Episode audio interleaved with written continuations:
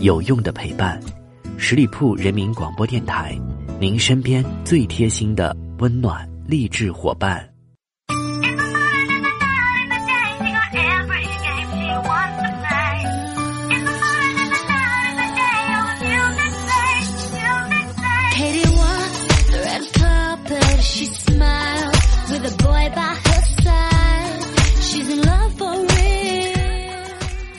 各位亲爱的耳朵们，欢迎你们继续留守在十里铺人民广播电台的精彩节目。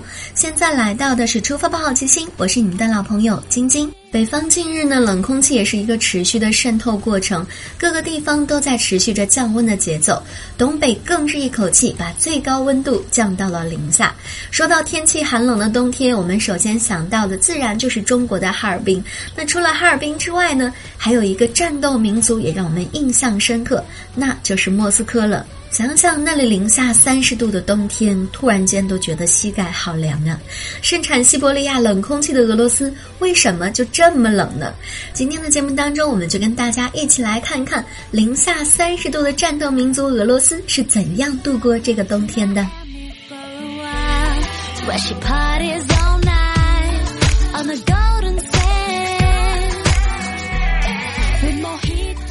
要说到俄罗斯的寒冷呢，首先要从西伯利亚冷空气说起了。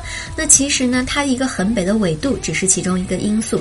由于水和空气的比热问题，冬天的大陆更冷，空气下沉形成了高压。欧亚大陆气压差更加的猛烈，温差也更大，于是便有了冰天雪地的西伯利亚和疯狂肆虐的西伯利亚寒风。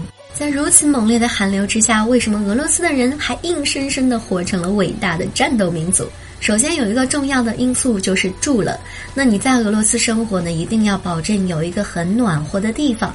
俄罗斯的建筑呢，墙厚，窗子小，再加上又是双层玻璃，中间大约有五到十厘米厚的空气作为隔离层。跟中国北方一样，屋内中央供水暖，室温一般都保持在二十摄氏度左右，当然是很暖和的了。而且窗子永远是关着的，只在最上面留个可以打开的透气口。但是记得千万别打开。如如果你试图在公共场合通风透气的话，最近的战斗民族同胞肯定会光速驾到，并且大力关窗，搞不好还会赏你一顿巴掌。另外还可以给大家八卦一个小信息，就是在雅尔库兹克，也就是西伯利亚基本最冷的地方，房子都用水泥钢筋撑起来，离地面有两厘米左右的距离，因为地面上完完全全的就是冻土，冬天呢就冻得跟石头一样冰冰凉，而到了夏天全都化作了泥巴，根本没法在地面修房子。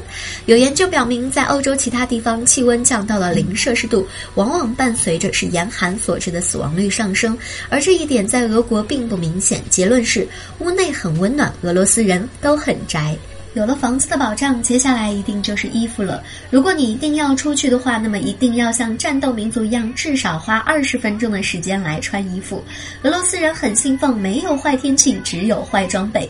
俄罗斯叶卡捷琳堡的人们到了冬天最冷的时候，从头到脚平均要穿十六件衣服。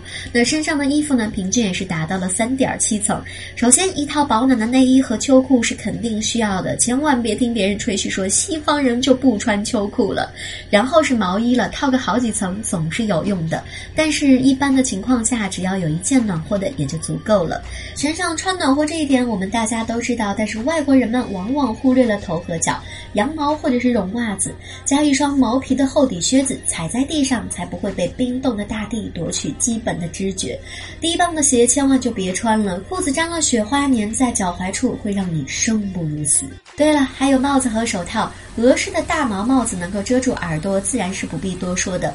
手套也是非常关键的，据说厚实的半指手套比全指的更好，方便活动，在外面揣兜或者是攥成拳头。关键是不必脱下来，当然效果如何，反正我也没有检验过。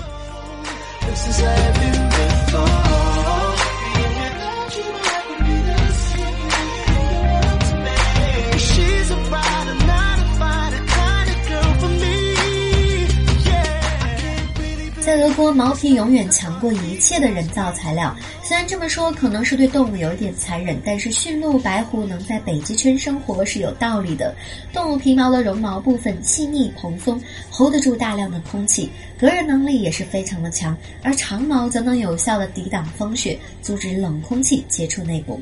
在俄国，一身好的皮毛没有十万个卢布是下不来的，但基本却是人手一件。金融机构会提供皮毛大衣的按揭贷款，这玩意儿根本不是奢侈品，而是必需品呢。说到了住还有穿，接下来自然就是行了。既然说到出门，那就顺便说一句铲雪吧。俄罗斯人铲雪可是非常勤的，一般刚下了没多久，各路的器械和人肉铲雪机就出现了，在他们变成冰之前就把它弄走。高速路和主路出动除雪车，而勤劳勇敢的俄国大妈们用木铲子就能麻溜的把门前左右弄得干干净净。在俄国，所有的车都备有两套胎，下雪之后立马可以徒手除去胎上的雪，这简直就是一项基本技能。公共交通也照常运行，车辆的汽油和机油都是加有防冻剂的。有江湖传言说，俄国禁酒的时期，疯狂的俄国人居然喝含有酒精的防冻剂来解闷，这点我也是非常的纳闷呢。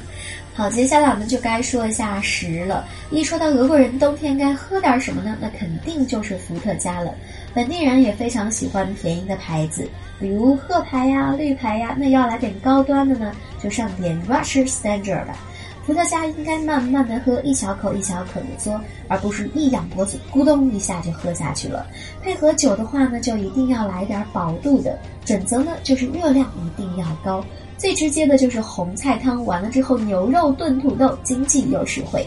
有一种俄罗斯的饺子叫做 pelmeni，据说是西伯利亚土菜，里面呢都是肉馅儿。在西伯利亚的人们会做很多各式各样的饺子，冻在屋外，整个冬天就可以慢慢吃了。煮好或者是炸好之后，不蘸醋，蘸蛋黄酱或者是黄油，绝对管饱又高热量。另外有一种肩膀叫 blini，好一点的话是蘸鱼子酱的。要说的一点是。喝酒御寒其实并不管用，酒精让人感觉燃烧，但实际上并不会促进体温升高，有时候甚至是危险的，因为在酒精的影响下，新陈代谢系统在过冷环境的代偿可是不足的，甚至是让身体对温度的调节能力降低。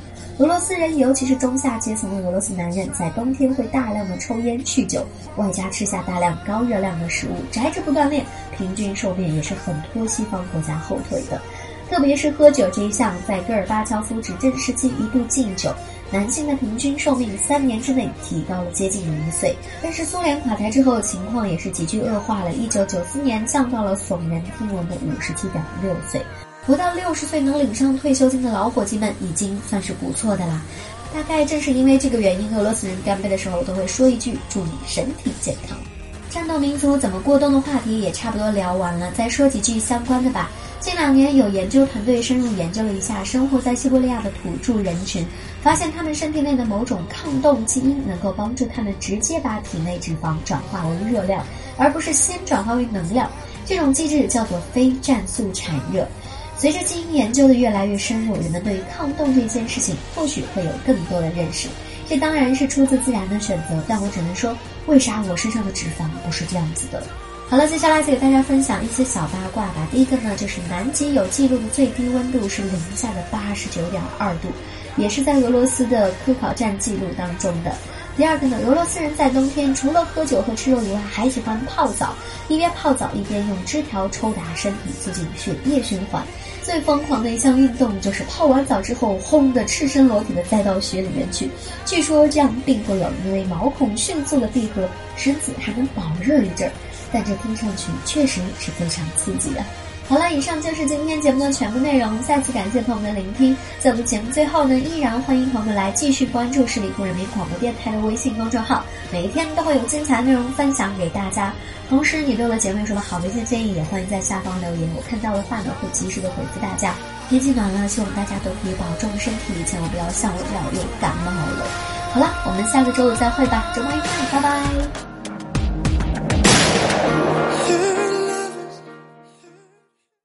本期节目由十里铺人民广播电台制作播出。了解更多的资讯，请关注十里铺人民广播电台的公众微信和新浪、腾讯的官方微博。感谢收听，我们明天再见。